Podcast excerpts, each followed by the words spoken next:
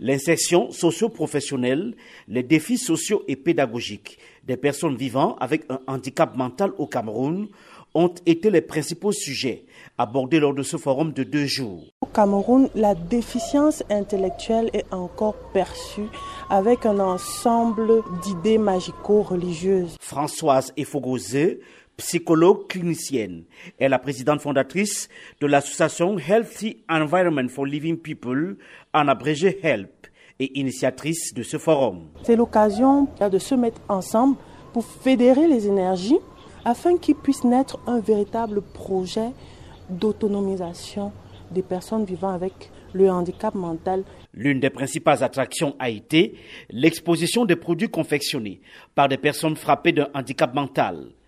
Grâce Makouchi est depuis l'an dernier l'une des formatrices au sein de l'association Healthy Environment for Living People. Il y a ceux qui apprennent plus vite que les autres.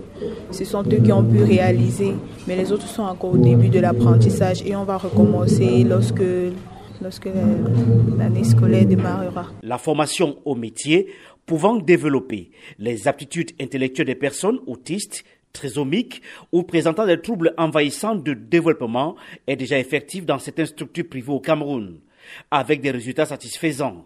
Françoise Efogozé, psychologue clinicienne. Un infirme moteur cérébral est intelligent. Un trisomique est intelligent. Ils sont seulement retardés. Il faut une méthodologie, une pédagogie spéciale pour pouvoir l'amener à intégrer l'information. Le ministère de l'Emploi et de la Formation professionnelle a autorisé la création du tout premier institut de formation professionnelle inclusive du pays.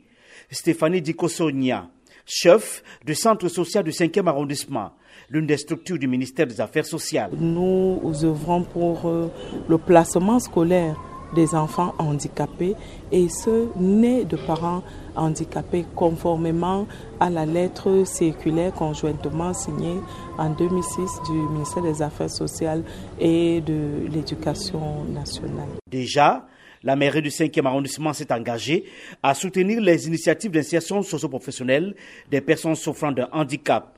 Hortense Lengewansi, troisième adjoint au maire de la commune de Yaoundé 5e. Un handicapé a aussi droit au travail l'occasion est donnée à travers la communauté de faire sortir tous ces handicapés de leur maison qui viennent à cette école où on les forme pour qu'ils puissent se sentir aussi comme des êtres à part entière. Yaoundé, Emmanuel Juntap, VOA Afrique.